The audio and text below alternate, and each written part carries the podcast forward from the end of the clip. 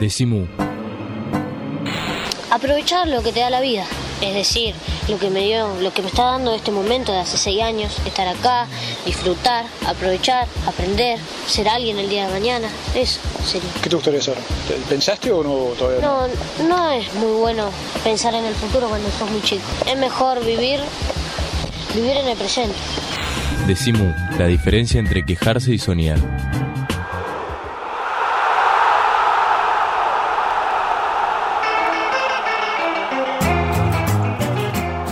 Hoy Decimú está de lo más futbolero porque estoy en gran charla con Ariel Sher, periodista deportivo. A ver, ¿qué periodista? ¿Por dónde pasaste en periodismo?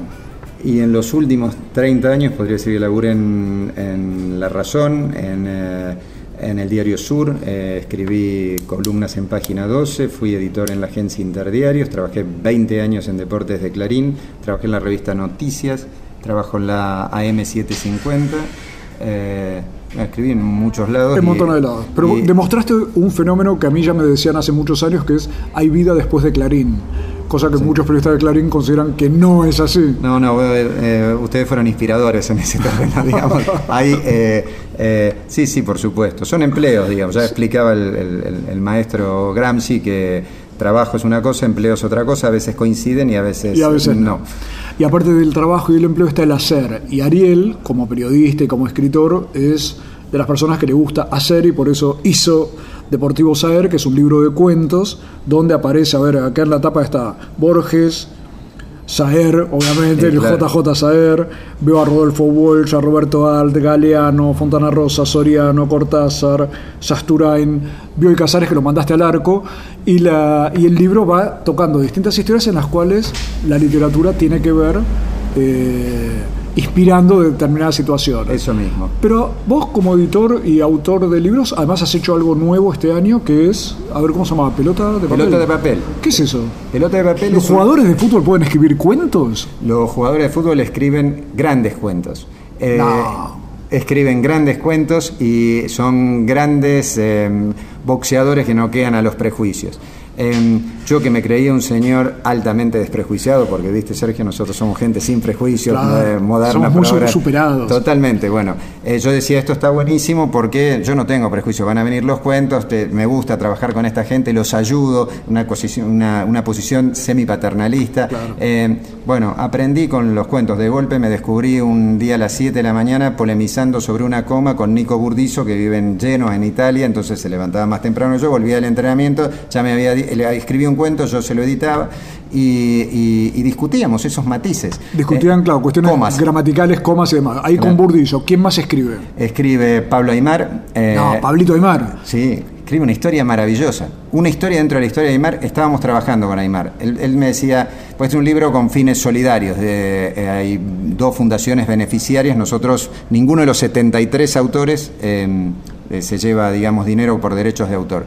Eh, me dice, si queremos ayudar, hagamos un partido de fútbol. Y yo le digo, Pablito, está fenómena la idea, pero para que juguemos un partido de fútbol hay un problema, eh, y el problema soy yo. Le digo, vos podés jugar perfectamente, así que escribí. Y él escribió un cuento, o estaba tramando un, cuento, y un día me llama y me dice, te pido disculpas. Y yo digo, no va a escribir. Se asustó, qué sé yo, por prejuicio mío, no, no, no de él. Y no, se le ocurrió otra historia que le parecía mejor, le había pasado algo en su vida que le disparaba esa historia, algo ligado a su padre y al fútbol y su padre, y cambió de cuento. A partir de un libro, Deportivo Saer, nació esta charla de tanto tiempo con Ariel Sher, periodista y escritor.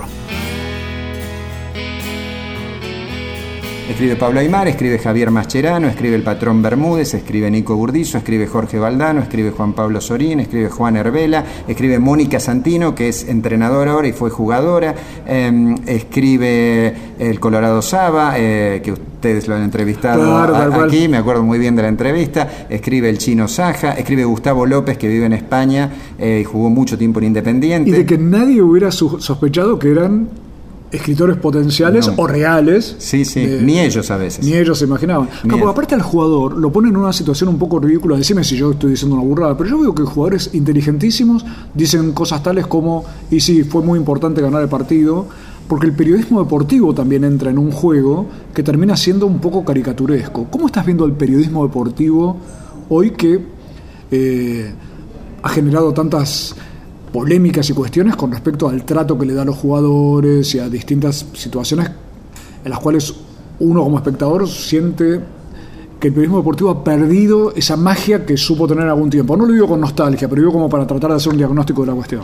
Eh, Creo que adentro de lo que llamamos periodismo deportivo y caben mucho, muchos periodismos deportivos. Si, si eh, como nosotros hemos aprendido, es difícil eh, eh, ubicar generalizaciones, en este caso se ha vuelto más difícil. No, no es la misma bolsa. No, no, y además no, no hablo de personas. hay hay personas que como profesionales quizás parcialmente hagan eso que a vos te, te aturde, te desinteresa o te parece que interesa equívocamente a franjas más anchas o más angostas de la sociedad, que sin embargo también son capaces de producir cosas que quizás te interesen. Lo que hay es una, una em, tendencia que Jorge Valdán, uno de los cuentistas de pelota de papel, eh, denominó muy bien la, generación de un show dentro del show. Em, eh, está esta idea en, la sociedad del vértigo, en la sociedad en la que eh, la industria de la comunicación necesita eficacias inmediatas y considera que las eficacias son todas las que el mercado tipifica como eficacias, cantidades de clics, no se sabe siempre y del todo para qué, em, cantidades de, rating, minuto a minuto. Me gusta. Claro, cantidad de me gusta, exactamente. Esas mediciones que son un indicador de algo, pero, pero no existe un cromosoma que define a la gente le interesa tal cosa, como si hay cromosomas que definen otro tipo de rasgos que tiene cada uno de nosotros. El interés es una construcción que habrá modelado la Inquisición en un momento, eh, otras partes de la Biblia en otro momento, eh, eh, los distintos sectores de poder en otros momentos, y es una, una, sobre esto se ha teorizado y se ha ejecutado muchísimo en la historia.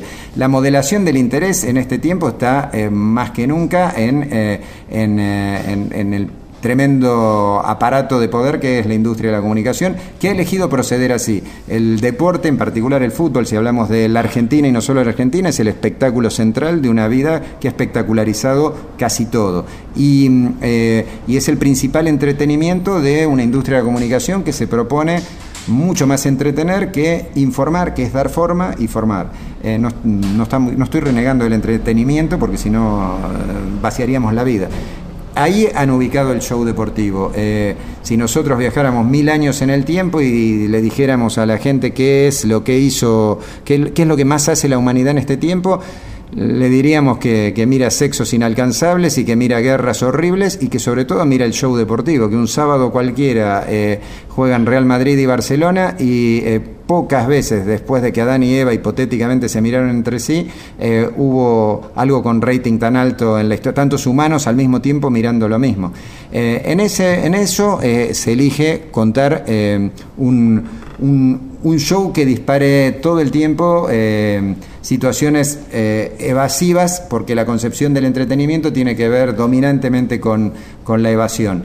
Eh, eso no quiere decir que no haya otras cosas, ni que los actores de la evasión a veces no produzcan en espacios por ejemplo, como el que ustedes construyen, eh, cosas que te permiten entretenerte y a su vez transformarte, que para hacer, eso hacemos esto. Pero generar algo, me acuerdo que Pablo Palicio Lada, que vos sabes que es un... A ver, es un, investigador, periodista, es, eh, y ha estudiado muchísimo el tema de energías renovables, temas de medio ambiente y demás, pero me habla de los medios como armas de distracción masiva, en vez de destrucción masiva, de distracción masiva, distracción que a veces lleva justamente a, no ver la realidad, sino a, distraerte de ella. sí, sí. Eh, la, comprensión muy bien explicada de él la conocí a través de ustedes en realidad, pero, eh, pero es así, digo, em, la industria, la, comunicación, como el amor, como, como los bifes de chorizo, como, eh, como hacer deporte en la vida en sí mismo no es nada, depende qué hagas con eso.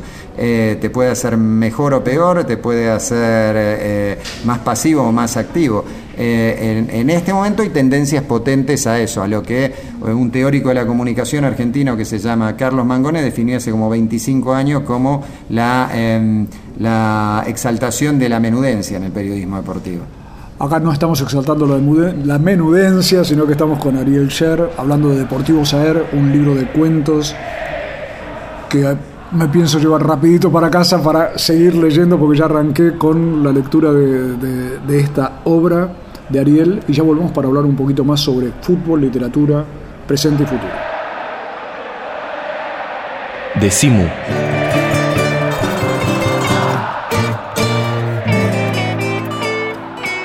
www.lavaca.org. Decimu.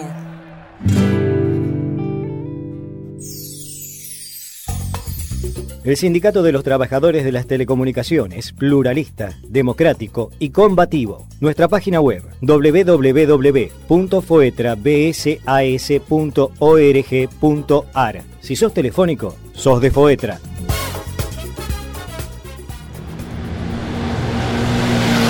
Todos los meses, cuando pases por el kiosco, decimu. Decimu. Mu, el periódico de la vaca. Decimu. Todos los meses pateando la calle. Estamos presentes cuando hay que defender tu trabajo, en el cuidado de tu salud y la de los tuyos, en el momento de preservar y ampliar tus derechos, porque estamos presentes donde vos estás. Satsai Presente. Afiliate al Sindicato de las Nuevas Tecnologías ingresando a www.satsaipresente.com.ar. Y ahora vamos a escuchar las recomendaciones musicales de Pablo Marchetti. O sea, el grito pelado.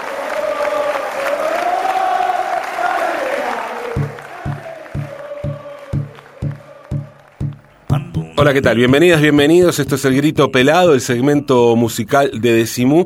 Y quiero presentarles ahora un gran disco hecho por una muy buena banda de tango. Una banda que, como sucede con muchos grupos tangueros actuales, son mucho más que un grupo. A pesar de ser un muy buen grupo, de tocar muy bien. Eh, más que un grupo en el sentido de que organizan una movida social y cultural muy importante. Estoy hablando del Quinteto Negro La Boca, que mm, además de tocar con esta agrupación, tienen una escuela de música popular allí en el barrio de La Boca, donde van un montón de pibes a aprender a, tocar el tango tienen una orquesta típica que armaron a partir de esta escuela y además organizan el Festival de Tango La Boca, ¿no? Es algo muy, muy común, insisto, entre muchas agrupaciones tangueras que, que tengan este tipo de, trabajo social que excede lo estrictamente musical. Y, y para justamente certificar esto, eh, acaban de sacar, el Quiteto Negro la Boca acaba de sacar un disco bellísimo que se llama Tangos Libertarios con Osvaldo Bayer. Osvaldo Bayer como letrista. Son todos tangos que hablan de anarquistas, historias de anarquistas, con eh, letras de Osvaldo Bayer o basadas en relatos de Osvaldo Bayer propio Bayer lee algunos fragmentos, lo presentaron con Bayer en el escenario y además tiene la particularidad de este disco de que gran parte de la escena tanguera de distintos palos está representada aquí, desde mm, Dema a mm, Agustín Guerrero, por ejemplo. Bueno, muchísima gente. Malena D'Alessio canta también eh, la, la, rapera Malena D'Alessio. Y vamos a escuchar ahora un tema donde mm, aparece como cantante invitado eh, un, un, gran, gran cantor, un gran personaje, un gran frontman de la escena tanguera que es el Cholo Castelo, cantor del Quiero 24. El tema, el tema, escuchen bien, se llama Chau Falcón, gracias Ramón, del disco Tangos Libertarios, Quinteto Negro La Boca con el Cholo Castelo.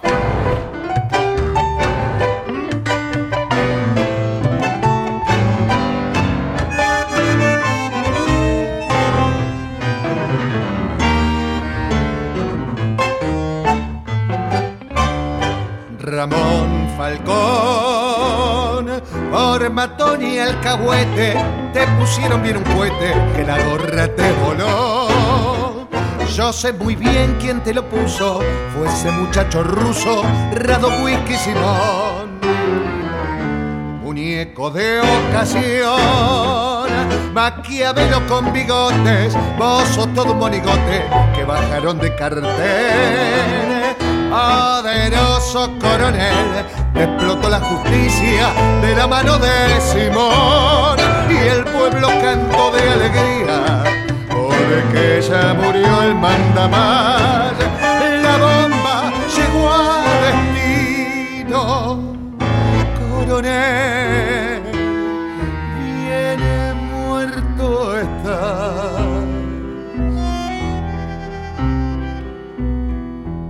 tenés una tumba en zona bien paqueta, allá por Recoleta, cerquita del paredón. Y sobre ese rojo muro alguien te dejó un saludo.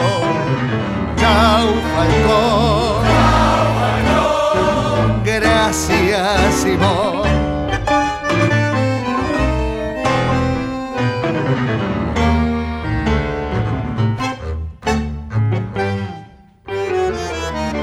coronel de la nación. Quedaste todo deforme, troglodita de uniforme, defensor de la moral.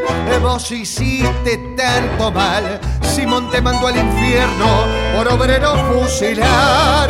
Y el pueblo cantó de alegría, porque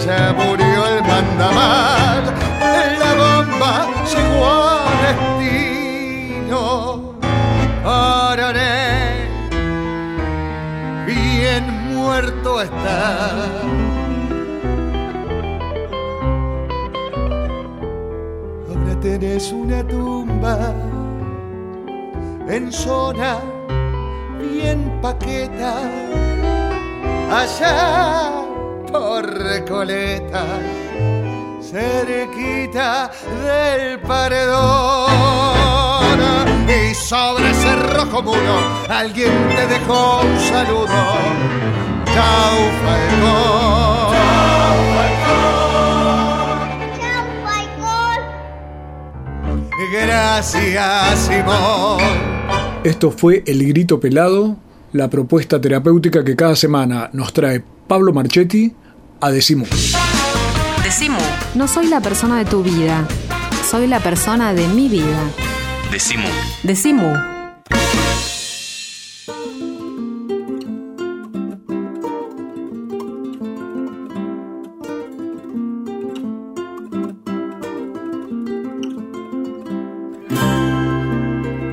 Hoy Ariel Sher me pasó la pelota, entonces yo se la devuelvo a él y estamos así, pim pum, tiki tiki, no sé cómo llamarlo, toqueteando. Tiki Tiki eh, es asociable a Ángel Capa y Ángel Capa es muy buen narrador. Muy buen narrador también, porque estamos con Ariel Sher, periodista deportivo, escritor, hablando sobre Deportivo Saer, un libro de cuentos que involucra todo el tiempo a la literatura, que tiene una larga historia de participar eh, en estas cuestiones, con lo cual has hecho una combinación muy divertida y que aparte a uno lo, lleva todo el tiempo a, recordar autores, jugadores, esta combinación muy, muy masculina será o también las mujeres se están prendiendo con esta cuestión, porque el fútbol sabemos que tiene esa... Eh, en la tradición de la Argentina hay una construcción de la idea de masculinidad eh, eh, muy asociada al fútbol. Hay un, hay un antropólogo argentino, el padre de las ciencias sociales aplicadas al deporte en la Argentina, que se llama Eduardo Archetti, un changuito santiagueño que eh, murió siendo el director del Departamento de Antropología Social de la Universidad de Oslo. Eh, y Archetti tiene un trabajo que se llama Masculinidades, donde yo lo, lo meto en un cuento Archetti, porque yo lo quise mucho. También está en el cuento, Sí, bien. sí, porque me parece una bibliografía esencial y porque además él se formó en el campo de, la- de las letras también. Entonces, eh, tiene un trabajo que se llama Masculinidades donde eh, piensa esto. Sin embargo, hay, eh, hay referencias eh, recontra interesantes. En, el cuento de, hay un cuento de tenis que yo hago en Deportivo Saer en torno de algo que tiene que ver con Serena Williams, aparece simplemente como, como excusa para contar, y eh, un, un- personaje piensa las situaciones de tenis en torno de los cuentos de Silvina Ocampo, una exquisita narradora argentina, la hermana de Victoria Ocampo, la, la- esposa de Adolfo Bioy Casares, que, eh, que tiene una percepción eh, del tenis que le permitió eh, eh, desarrollar, ser parte de las clases altas argentinas que sí tenían legitimado hacer deporte, la- las señoras, la- los Claro. otros sectores lo tenían vedado. Y hay, eh, en ese mismo cuento aparece alguna referencia a un comunista en calzoncillos que escribió Claudia Piñeiro, que habla de su padre que jugaba al tenis. Y, y hay, hay alguna referencia a- en un- una introducción que hago al ajedrez, al cruce de la palabra ajedrez entre Alejandra Pizarnik y Julio Cortázar, eh, porque Pizarnik lo alude y Cortázar cuando la despide eh, habla de qué húmedo ajedrez en un poema enternecedor que le dedica. Y eh, bueno, y esto digo, no voy a dar todas las pistas, No, pero no, por- las dudas, igual el- el- es un libro de cuentos con una particularidad. Al final tiene una larguísima bibliografía, eh, donde está casi todo, no todo lo que usé, y entonces a quien no quiera leer los cuentos le funciona como una gran... eh, Una caja de herramientas de búsqueda. Exactamente, exactamente. eh, donde desfilan, por supuesto, Sasturain, Rodolfo Braselli, eh, eh, Soriano o Fontana Rosa, que son futboleros que además escribían, o escritores que además se dedicaban al deporte, pero muchísimos otros tipos, desde, eh, desde el siglo desde Guillermo Enrique Hudson en, en, eh, la última parte del siglo XIX hasta ahora.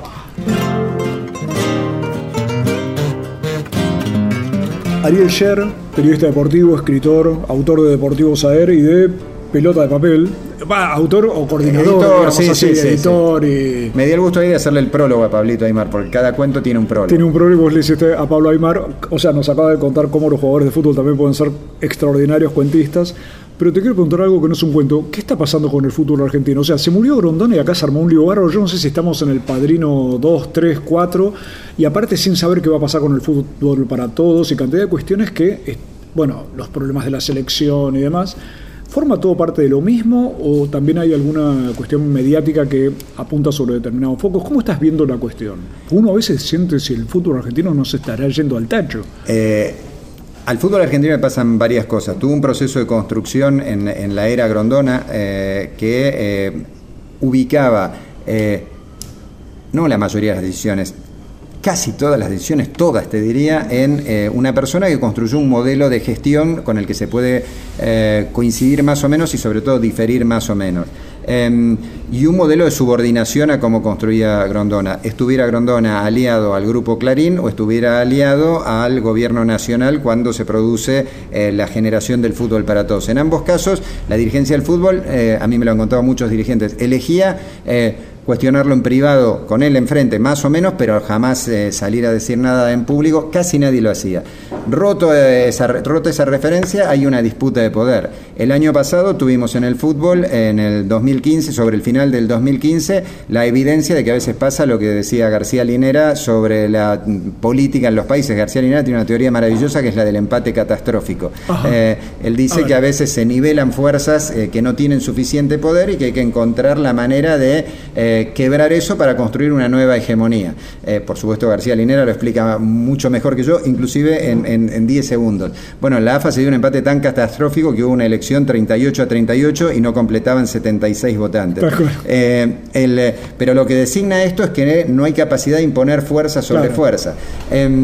Inclusive dentro del propio, de la propia dirigencia muy ligada al gobierno nacional, al macrismo, hay eh, divergencias evidentes por ocupar espacios o por con quién hacer negocios. Eh, son las disputas que tiene Armando Pérez, que es un señor que preside una comisión llamada eh, casi irónicamente normalizadora, como si algo fuera normal en este momento, y el presidente de Boca, Daniel Angelici, que es un tipo evidentemente ligado a, públicamente ligado desde siempre a Macri. Pero entre ellos eh, les cuesta eh, construir una hegemonía compartida. En medio de todo eso eh, es muy difícil, como además el fútbol es un territorio con el cual mucha gente se vincula porque es popular, pero no tiene proyectos tan nítidos como los tiene para otra cosa, nos gusten o no los proyectos, entonces se notan la- las fisuras, las debilidades de construcción del proyecto. Y además hay otra cosa, el fútbol es, está ligado a un mundo de emociones, a un mundo de pasiones, a un mundo de identidades, y, y, esas identidades tienen también forma política. Eh, no es casualidad que los hinchas de Racing, que los socios de San Lorenzo, que la asamblea de River, que la asamblea de Argentinos Juniors hayan dicho cualquier cosa menos sociedades comerciales, sociedades anónimas deportivas. Claro. Hay tradiciones que son muy potentes eh, y quebrar esa tradición con el gobierno nacional presionando muchísimo, muy manifiestamente para que se aceptara esto, eh, ha aparecido un juego político que es interesante. Los clubes dan montones de flancos en su ciclo administrativo, pero cuando decimos los clubes hacemos la injusticia de la generalización. Hay clubes que tienen más problemas que otros y hay clubes que tienen problemas que son los problemas que tiene una entidad que no tiene por qué dar eh, los beneficios que da eh, económicos una empresa privada, clásica, nacional o multinacional. Los clubes están para otra cosa. Em, todo eso termina repercutiendo en la cancha, porque los jugadores que vos querés ver dejan de estar en cuanto los empezaste a ver. Eh, eh, porque la continuidad de, la, aceptación de, que las cosas pueden ir regular y no necesariamente bien, también está ligada a ese fenómeno. Y porque una colección de violencias, no solo de las barras, está cimentada en una tradición eh, que revela que hay muchas cosas rotas. A ver, te hago un desafío. Decime tres palabras que vos quisieras que la gente perciba y recuerde sobre el fútbol? La alegría, lo imposible, o el tránsito de lo posible a lo imposible, y la esperanza de ser con otros. Y tres para la literatura. La alegría, la posibilidad de que eh, el hecho de que se vuelva mm, posible algo que parece imposible, hacer un, un algo de una nada, y mm, y el camino para descubrir que no estás solo, porque si descubrís la literatura, eh, hay personajes y hay historias que viven hasta tu último segundo adentro tuyo. ¿No te acordás cuando colgué los botines? Donde dejé los cortos y el inflador. Yo quise ser jugador para avalancha. Llegué hasta hincha titular en el montón. El potrerito se llenó de casillas. En la canchita hicieron un monoblog. Yo quise ser jugador para avalancha. Llegué hasta hincha y me parece que mejor. Y soy un hincha, hijo de un hincha. Esto de un hincha que soñó ser jugador. Yo soy un hincha para, avalancha. Alma de la fiesta, carne de tablón. Y soy un hincha, hijo de un hincha. Esto de un hincha que soñó ser jugador. Y soy un hincha para avalancha alma de la fiesta, carne de tablón.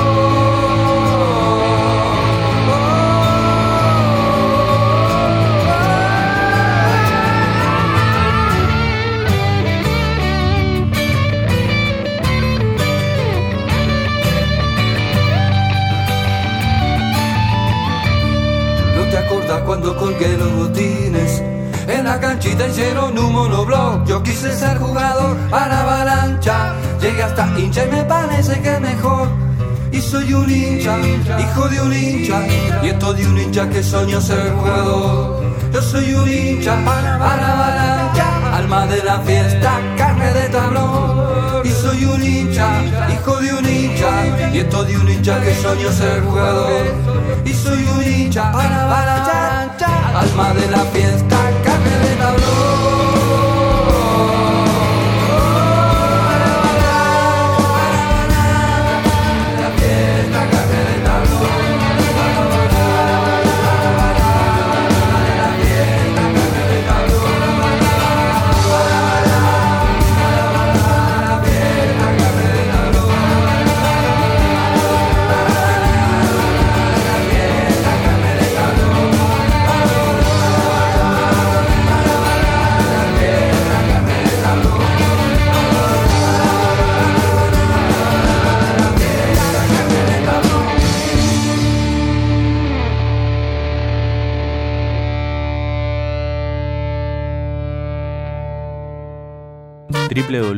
www.lavaca.org.